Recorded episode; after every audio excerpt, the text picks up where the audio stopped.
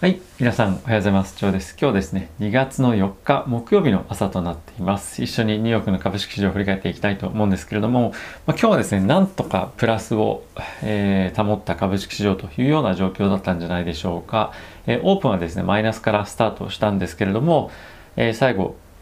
引けにかけて、えー、じりじりと上げて、なんとかプラスで終えたというような状況でした。でニュースとしてはですね結構プラスのことも、えー、多かったんじゃないかなと個人的には、えー、思っています、えー、ビックスも23まで下がっていますしあと原油がですね、えー、コロナの前の水準に、えー、大きく戻ってきていてあとは今年の高値のえー、更新というところもあって原油のセクターはですね株式市場も、セクターとして、4%を超える上昇といったことで非常に、強い、上昇を見せていました。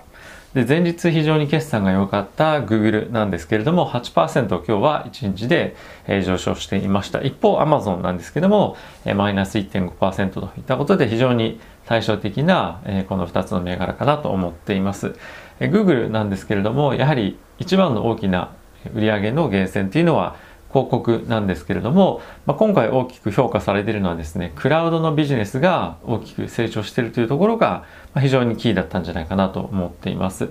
Amazon の CEO がですねクラウドビジネスを立ち上げた人ということもあってやはりこの分野っていうのは今後非常にインターネット業界の中でも重要なセクターというふうになってくるのかなって、まあそういった人事からもわかるんじゃないかなと思っていますので、今後も注目していきたいなと思っています。で、昨日はですね、えー大きく金利が上昇していました。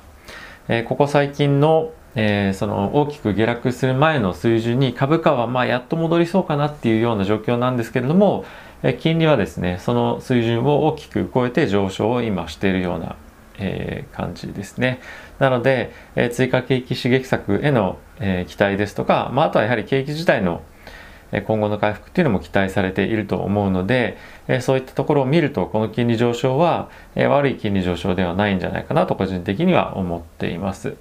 はい。まあ、なんで今年の、えー、夏以降の状況ですね、ワクチンもしっかりと接種が進んでっていうところは大きく期待が、まあ、されるんじゃないかなと思っています。まあ、にもかかわらず今日はそんなに上がってはいないですけどね、株価は。ただ、えー、いい方向にしっかりと動いているというような状況になってるんじゃないかなと思います。え、株式市場指数一緒に振り返っていきたいと思うんですけれども、えー、ダウはですね、0.1%のプラス、S&P も0.1%のプラス、ナスダックだけはマイナスで0.02%ほ、ほとんどフラットですね。で、ラッセル2000に関しては0.4%のプラスとなっていました。で、金利なんですけれども、米国の10年債は4ベース0.04%上昇で1.14という水準になってきています。はい、非常に金利のぼのまた上昇してきているので、まあ、少し警戒感を持つ人もいるかもしれませんが、まあ、僕はこれを健康的な金利の上昇なんじゃないかなと思っています。で、えー、早速ニュース入っていきたいと思うんですけれども、えロビンフットがですね、さらに取引の制限っていうのを、まあ、解除していって、えー、個人投資家に関してはまあ自由により取引ができるようになっているというような状況です。で、えー、ロビンフットはですね、先日、えっと、資金の確保っていうのを大きく動いてましたよとニュースをお伝えしましたけれども、さらにですね、えー、銀行の方から約10億ドル、1ビリオンですね、1ビリオンダラーの借り入れの交渉を今進めているというような状況らしいです。なので、今後もですね、引き続き、このロビンフット界隈のえー、状況混乱っていうのは、まあ、落ち着いてくるんではないかなと思っています。これは非常にいいことだと思いますし、あとはですね、彼らとしては、そのアメリカでは、日本ではあんまり、えー、取り入れられてない制度なんですけども、1株未満の株の、えー、売買っていうのができるようになってるんですね。これを破株っていうふうに日本語で言っているんですけども、まあ、この破株の取引購入っていうのもですね、えー、GME とか AMC というところにも認めているということで、えー、より少額でも参加できるように個人投資家にプラットフォームを、えー、まあ、元に戻しているというような状況です。なので状況を見るとかなり市場の混乱はやはり落ち着いているんじゃないかなと思っています。はい、次ですが、えバイデン大統領なんですけれども、え今回のコロナの対策、追加景気刺激策で、え給付金に対しては、1400ドル出せるようにしたいというように強くあのメッセージ出していました。まあ、その一方で受給資格に関しては非常に厳しく厳格に取り決めるというようなことを言ってたので、まあ、必要な人に必要な額をしっかりと配ると大きくあの、まあ、自分の事業ですとか、まあ、あとは給料としてもらってる人には必要ないよねただし必要としているところの人にしっかりと届けましょうというのがバイデン大統領の今回の、えー、追加景気刺激策に対しての、まあ、姿勢ということで、まあ、これも非常に前向きなんじゃないかなと思います。この発表がですねあの厳格化ってその基準の厳格化っていうニュースが出た後少しマーケット落ちたんですけども、まあ、すぐ戻ってましたしこれマーケットとしても、えー、好感を持てるような、えー、形で見てるんじゃないかなと思っています。次にですね、イエレンさんですね財務長官なんですけれども、まあ、コメントとして総額1兆 ,1 兆9000億ドルの、包括的な景気対策っていうのは実施することは重要ですと。まあ、これは、えー、州地方政府の支援っていうのをまあ含む大規模なバイデンさんがやりたいやりたいとずっと言っている規模の、えー、刺激策は必要ですというふうにコメントをしていました。でですね、え、やはりインフラと教育に対しての、まあ、こういったところのその地方政府の支援というのができていないことからですね今後労働市場の弱体化というのがさらに進むんじゃないかということを懸念しているのとあとはですね広範囲な景気回復っていう回復っていうのがまあ阻害されてしまうんじゃないかということを懸念していると、まあ、長期的に見ると今のタイミングで小さすぎるよりも大きすぎる方がまあいいんですよと。もう長期的にあの後々、まあ、困るようなことがないように今のうちからしっかりやっておきましょうねというメッセージを強く出していました。まあ、こういうとこもあって金利っていうのは大きく上昇してるんではないかなと思っています。やはり、まあ、イエレンさんからこういったコメントできる出てくると、まあ、市場としては非常に勇気づけられるんではないかなと思っています。まあ、ただあの彼女が言ってるからといってあのこの規模でできるかどうかっていうのは、まあ、かあの確証あるものではないですし影響力っていうのはそんなにはないとは思うんですが、え、ただ必要性というところを解いていくという面では、えー、前向きな株式市場にとっては前向きなことなんではないかなと思っています。で、えー、ホワイトハウスからも、まあ、似たようなコメントが出ていまして、えー、国内の失業率のですね、え、長期化っていうのをちょ、まあ、長期悪化っていうのを避けるために迅速な行動が必要ですよというようなコメントを、え、出していました。で、ここ最近の追加景気刺激策なんかもあってですね GDP っていうのは、まあ、しっかり回復してきてはいるものの、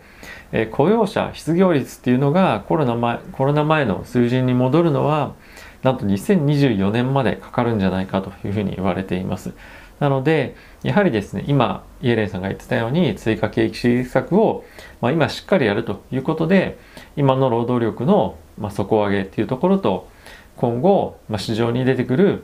新しい労働者として出てくる人々へのしっかりとした教育っていうのは、ま、大事ですよねというのが、ま、こういったところから見えるんじゃないかなと思っています。はい。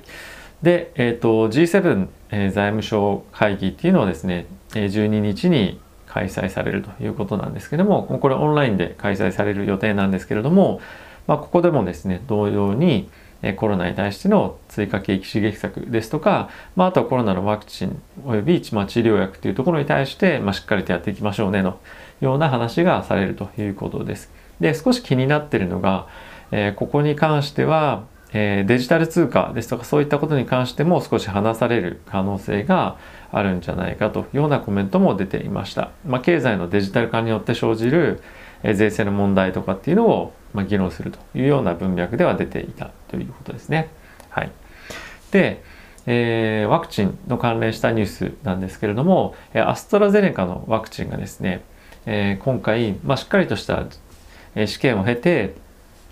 えー他人に移すようなことをですねあのこのワクチンを接種すれば他人に移しづらくなる移っていかなくなるっていうことをデータとしてしっかりとで出てたというようなことが発表されていました。で他のですねビオンテックファイザーとかモデルナとかですねそういったところも、まあ、同じようなコメントはジョンソンジョンソンもですね同じようなコメントを出していながらも、まあ、こういったしっかりとしたデータとして、えー、公表はしていなかった、まだできていないので、これは非常にポジティブなニュースなんじゃないかなと思っています。はい、次ですが、え、中国の人民銀行としてはですね引き続き十分な流動性を、ま、維持しながら経済状況に応じて、え、政策の調整を行っていくというコメントが出ていました。まあ、これはどういうことかっていうと徐々に最近中国って引き締めを行ってきているんですねあの経済の急激な拡大に伴って。なので、まあ、彼らとしては一定程度コロナから回復化しましたと。ただしここからは引き締めるところは引き締めていきますよということで、まあ、過剰な経済成長だったりインフレインフレとか、まあ、資金供給っていうのを、えー、今警戒してるんじゃないかなと思っています。まあ、中国、まあ、突然こういうことやってくることもあったり、えー、発表もなくいきなり引き締めがガツンときたりするようなこともあるのである程度こういったワーニングを出してもらうことはまあいいかなともうもうすでに始めてるのであれなんですけど、まあ、今後中国のえー、株式市場に対してもし大規模な調整っていうのがあの、まあ、資金供給って意味であるかもしれないというのは少し警戒しておいた方がいいのかもしれないなと思っていました。はいまあ、特に不動産とかそういった、えー、金利ですとかあとは資金供給に影響を受けるセクターに関しては注意が必要かなと思っています。あとは、えー、イーサリアムですね。ビットコインとイーサリアムっていうところが、まあ、二大巨頭だと思うんですけれども仮想通貨えー、イーサリアムがですね1500ドルっていうのを、えー、突破しましたというようなことですね。初来ではですね120%上昇して、えー、ビットコインが30%、まあ、しかとは言わないようなあのすごい上がりなんでは上が上昇ではあるんですけども、まあ、大きく上昇してますよというようなことが、えー、ニュースとして出ていました、えーまあ、これの背景にはですね来週えー、CME シカゴマータンマーカンタイル取引所の方に、えー、イーサリアムの先物がまあ上場するということもあって非常に期待感高まっているんじゃないかなと思います。まあ、将来的にはオプション取引も行われるんではないかというようなこともあって仮想通貨の市場での存在感というのがしっかり出てきているというのは非常にビットコインホルダーイーサリアムホルダーとしては、えプラスなんじゃないかなと思っています。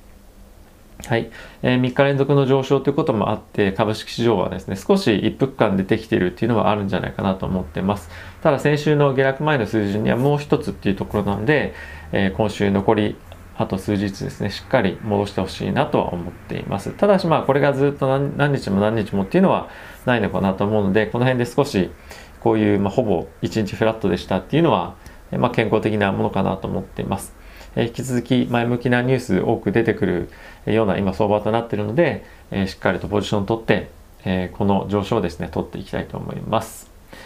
ということで今日も皆さんお時間ありがとうございました。